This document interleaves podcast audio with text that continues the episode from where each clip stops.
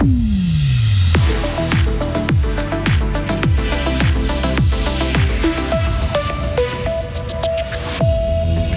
le printemps pour les relations entre la Suisse et l'Union européenne. Les beaux jours semblent arriver alors que le commissaire européen est en visite en Suisse.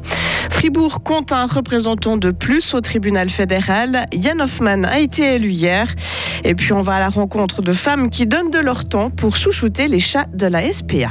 Météo demain bien ensoleillé et très doux avec euh, quelques gelées à l'eau. Bah, c'est ensoleillé euh, et doux samedi. Delphine Bulliard, bonjour. Bonjour. L'action euh, Crédit Suisse remonte. Peu avant midi, le titre nominatif dépassait les 2 francs 10. Hier, il valait un peu moins d'un franc 70 à la clôture de la bourse. Ce rebond intervient après le soutien apporté par la Banque nationale suisse au numéro 2 bancaire helvétique. Dans la nuit, Crédit Suisse a annoncé qu'elle allait emprunter jusqu'à 50 milliards de francs à la BNS pour se renforcer. Et le Conseil fédéral tient ce jeudi une séance spéciale à propos de la situation du Crédit Suisse. Des sources bien informées au sein de l'administration fédérale l'ont confirmé. Il n'était pas clair dans l'immédiat si des décisions seront prises à cette occasion. Le gouvernement juge cependant urgent de se réunir sur ce dossier. Un vent d'optimisme souffle sur les relations avec l'Union européenne. Le commissaire européen Maroš Tchetcherovic, qui est en visite en Suisse, il a donné un discours à l'université de Fribourg hier avant de rencontrer le conseiller fédéral Ignacio Cassis. Les deux hommes sont ressortis de leur entretien tout sourire. L'analyse de notre correspondante à Berne, Marie Vuillemi. Maroš Šefčovič semble bien décidé à avancer. Il a déclaré lors de son discours à Fribourg qu'il espérait conclure les négociations avant l'été 2024. Il a rappelé l'importance de trouver un terrain d'entente pour moderniser les accords bilatéraux et souligné que la Commission avait fait un grand pas vers la Suisse en acceptant de discuter des sujets par paquet sans s'entendre d'abord sur un accord institutionnel. Mais la rencontre avec Ignazio Cassis n'a pas conduit à de déclarations fracassantes.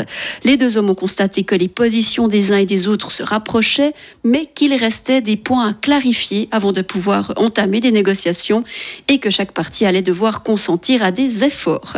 Donc, les discussions exploratoires continuent avec une neuvième ronde en avril et on ne sait toujours pas quand pourrait véritablement commencer les négociations.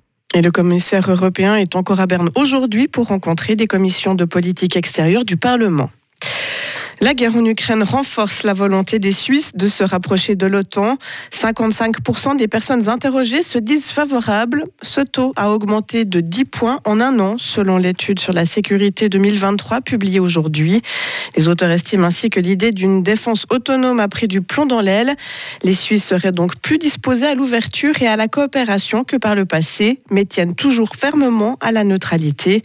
De manière générale, l'enquête indique aussi que les trois quarts des répondants disent l'avenir du monde en noir, alors que 8 personnes sur 10 envisagent un avenir positif pour la Suisse. Un juge fribourgeois siégera en tant que juge ordinaire au tribunal fédéral. Jan Hoffmann accède à cette fonction à seulement 44 ans. Il s'occupera des dossiers pénaux. Il a été élu hier par l'Assemblée fédérale, tout comme le juge cantonal vaudois Jean Métral. Le nombre de juges au tribunal fédéral passera ainsi de 38 à 40. C'est une décision du Parlement. Jan Hoffmann nous en explique les raisons actuellement au niveau fédéral, je dirais c'est quand même principalement au niveau pénal qu'on a une, énorme surcharge de travail. L'idée c'est de renforcer l'effectif du tribunal fédéral avec deux juges supplémentaires et la création d'une deuxième cour pénale. Ça, c'est important pour que la justice prenne pas de retard, pour que les dossiers ne traînent pas, pour les victimes, pour les auteurs, enfin, d'avoir de l'efficacité, d'être un peu plus rapide pour traiter les affaires. Ça, c'est important aujourd'hui.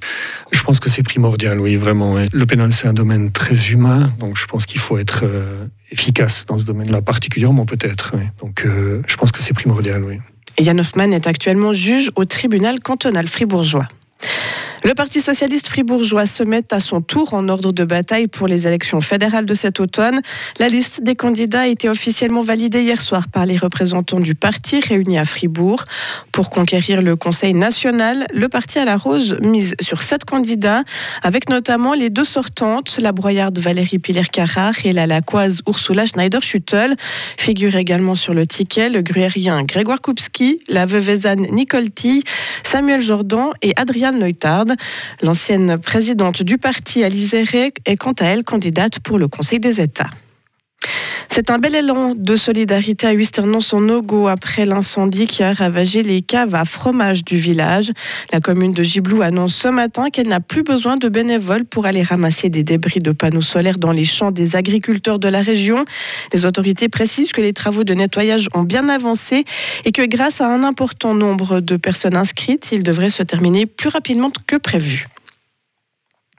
Les piscines privées pourraient être taxées pour lutter contre la sécheresse. Deux députés fribourgeois proposent de mettre en place un fonds cantonal pour financer des mesures supplémentaires, notamment pour soutenir les agriculteurs en montagne.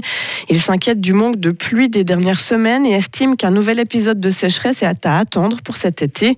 Ils veulent donc faire passer à la caisse les particuliers qui remplissent leur piscine ou leur jacuzzi. Le Conseil d'État se prononcera sur cette proposition. Et puis en France, la saga de la réforme des retraites se rapproche de son épilogue. Emmanuel Macron réunit à nouveau ce midi à l'Elysée les chefs du camp présidentiel. Pour la deuxième fois de la journée, il veut refaire un suivi avant de trancher sur la méthode afin de tenter de faire adopter sa réforme.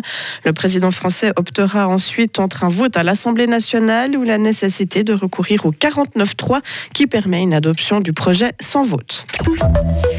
Titoun, Fergus et Hermione ont besoin de câlins. Et oui, cette poignée, il y a une poignée de bénévoles qui l'ont bien compris. Elles donnent de leur temps une fois par semaine pour aller cajoler la centaine de chats de la SPA Fribourg. Elles consacrent un après-midi à jouer avec ses compagnons à quatre pattes en attendant qu'ils soient adoptés. Magali est bénévole depuis presque une année au refuge. C'est aussi notre rôle, effectivement, d'être, de se rapprocher d'eux, en fait, dans la mesure du possible. Hein. On doit respecter les distances que le chat va mettre ou pas. Certains vont être tout de suite très entreprenants, mais d'autres, ce sera plus compliqué, ça prendra plus de temps. Et pour certains, des fois, on est un peu bloqué quand même. Hein. Même avec toute la bonne volonté et l'amour qu'on peut leur donner leur apporter. Euh, voilà, il y a des histoires difficiles, il y a des traumatismes, mais euh, ils ne sont pas tous prêts non plus à refaire confiance. Euh. Alors ça, on respecte aussi, mais c'est vrai qu'il y a quand même, dans beaucoup de cas, on voit des évolutions. Dans la majorité des cas, ça évolue positivement. Puis ça, c'est pour nous, c'est une belle récompense.